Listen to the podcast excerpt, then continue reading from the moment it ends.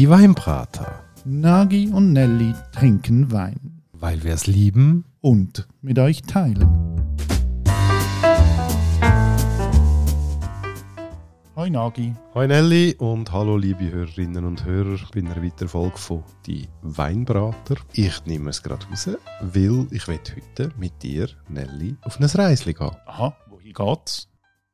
Ja, ich würde sagen, wir gehen an einen Ort hin, zumindest in Gedanken, wo wir schon mal sind und dann uns dann önologisch begleiten davon. Ich will heute mit dir auf Frankreich gehen, genau gesagt auf Bonn in der Nähe von Dijon, an Côte d'Or. Aber Nagi, dort bin ich schon mal gewesen, und zwar mit dir. Richtig, genau darum. Und die Erinnerung aufleben zu lassen, fände ich wunderschön, weil ich habe das eine von unseren ganz tollen Weinreisen gefunden.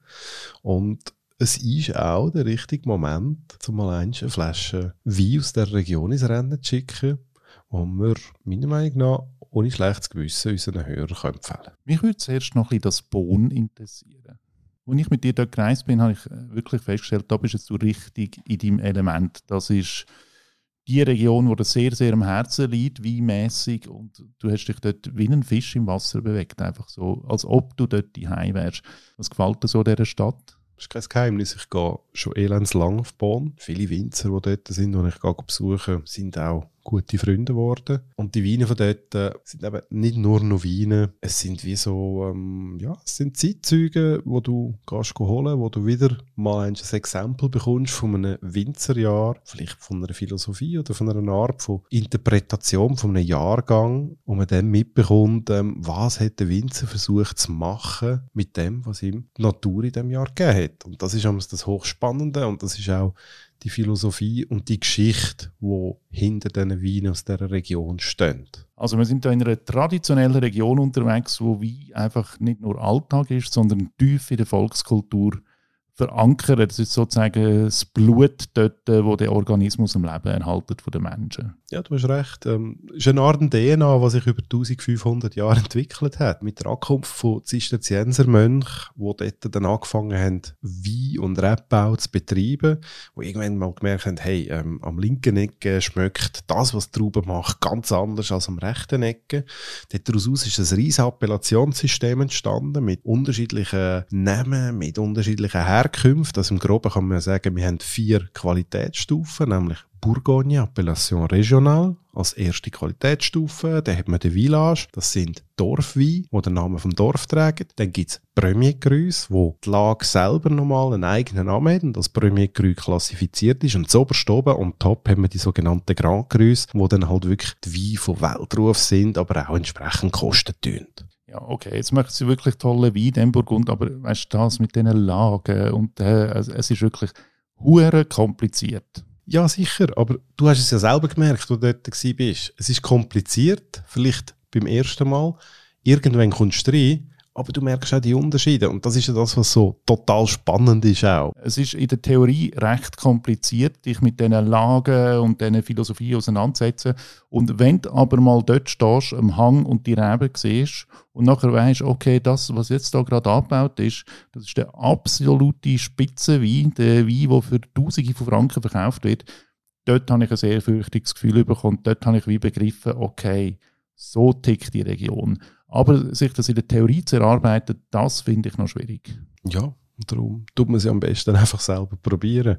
Und das heißt nicht, dass du irgendwie mit 50, 60, 70 Stutz musst einsteigen sondern es geht eben auch schon viel weiter unten los preislich. Und ein Beispiel davon ist meiner Meinung nach der Bourgogne Blanc, der Chardonnay, von der Domaine Louis Jadot. Kostet? 15 Stutz. Was? Ein Burgunder für 15 Franken, das gibt's? Ja, und man kriegt ihn hier in der Schweiz beim grössten Weinhändler, nämlich der mit den vier Buchstaben, Supermarktkette und ähm, ist meistens nie ausverkauft.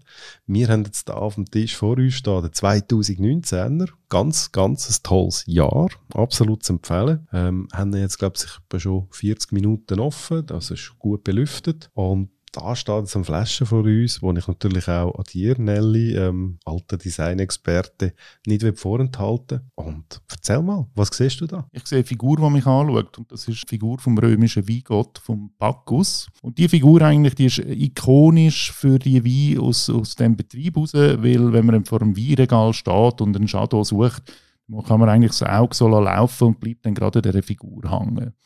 Sonst ist die Etikette sehr schlicht, es steht alles Nötige drauf, die Schriften sind schön ausgewählt, es ist alles sehr sauber, sehr zurückhaltend, unaufgeregt.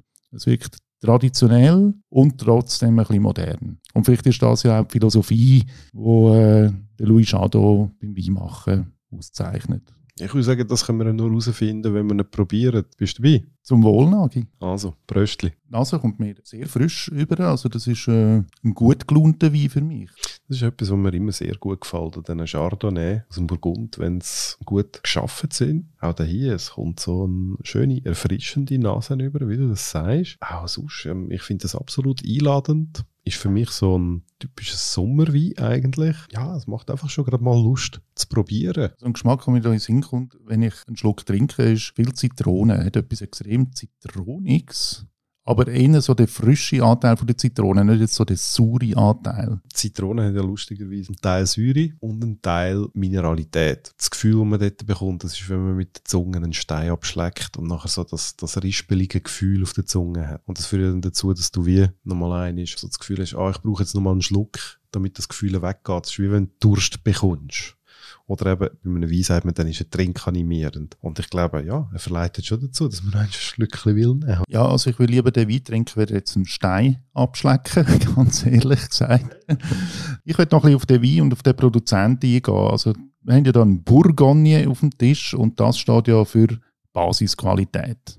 Ja, wie gesagt, ähm, wenn man die Appellationen anschaut, dann ist das Basisqualität. Ich finde, es ist sehr eine anständige Basisqualität. Traube Chardonnay wird zusammengestellt aus drei verschiedenen Regionen im Burgund, nämlich Gottor Zentrum, also um Bonum, Richtung äh, Büligny, Meursault so die klassischen Weissweingemeinden. Dann aus dem Mâconnais, wo eigentlich auch typischerweise Chardonnay abgebaut wird und dann noch ein bisschen nördlich Richtung Chablis rauf. Und das zeigt eben, das ist die Appellation regional. Also Burgund zieht sich dort über die ganze Sache rein und die Chardonnays dürfen jetzt zusammengemischt werden zu dem Bourgogne. Und obwohl man jetzt ganz von verschiedenen Orten die Trauben hat, wird das zu etwas zusammengefügt, was etwas ganz Tolles ist und das macht sie auch aus. Vor allem für so ein grosses Haus wie Chateau, wo auf 160 Hektaren ganz viel Trauben hat und durch das auch auf dieser Basisqualität etwas Gutes produzieren kann, aber auch eine genügende Quantität anbringt, wo man nachher immer wieder im Laden findet. Der Wein hat für mich auch etwas extrem Verlässliches. Wenn ich mal kurzfristig noch eine Flasche Wein brauche und jetzt nicht gerade so die teuerste aus dem Keller holen will,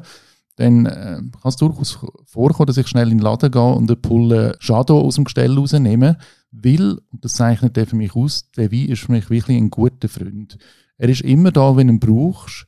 Er ist total verlässlich, er beschießt dich nicht und er gibt dir einfach immer eine gute Zeit. Und für, sind wir ehrlich, für 15 Franken ist das einfach ein Wein, den man jederzeit kann kaufen und die auf den Tisch stellen und niemand ist enttäuscht. Nein, bin ich voll dabei. Ähm, darf man ohne schlechtes Gewissen her tun. Wird man auch Spass haben, sei es als Apero, sei es als Essensbegleiter zu einem Fischchen oder äh, ein Stück Poulet. Ich finde das gut. Ja, ich würde sagen, wir belönen es mal mit dem. Wir haben hier auf dem Tisch den Bourgogne von Louis Chadot. Jetzt können wir es auch sagen, gibt es bei Coop für 15, 16 Franken. Kürzlich haben sie eine Aktion gehabt, die sogar für 11 Franken verkauft worden ist. Und dort war das erste Mal, gewesen, dass ich die Gestellreihe leer war, wo ich einen wollte kaufen. Also dort hat mich der Freund ein bisschen versetzt. Ja, dann würde ich sagen, viel Spaß beim Suchen. Vielleicht findest du ja wieder Freunde, Nelly. Und sonst musst du neue suchen. Man weiss ja auch, gute Freunde sind manchmal rar. Richtig. Und damit würde ich sagen, ist das gewesen. Wir kümmern uns jetzt noch um das Glas vor uns, weil das macht Freude. Euch allen eine schöne Zeit. Vielleicht bei einem Glas Chateau Bourgogne Blanc. Bis zum nächsten Mal. Ciao zusammen. Macht's gut und wenn ihr noch nicht genug getrunken habt, geht auf unsere Homepage www weinbrater.ch, dann könnt ihr nochmal das Glas mit uns nehmen. Bis bald, ciao miteinander und tschüss Nagi. Ciao Nelly.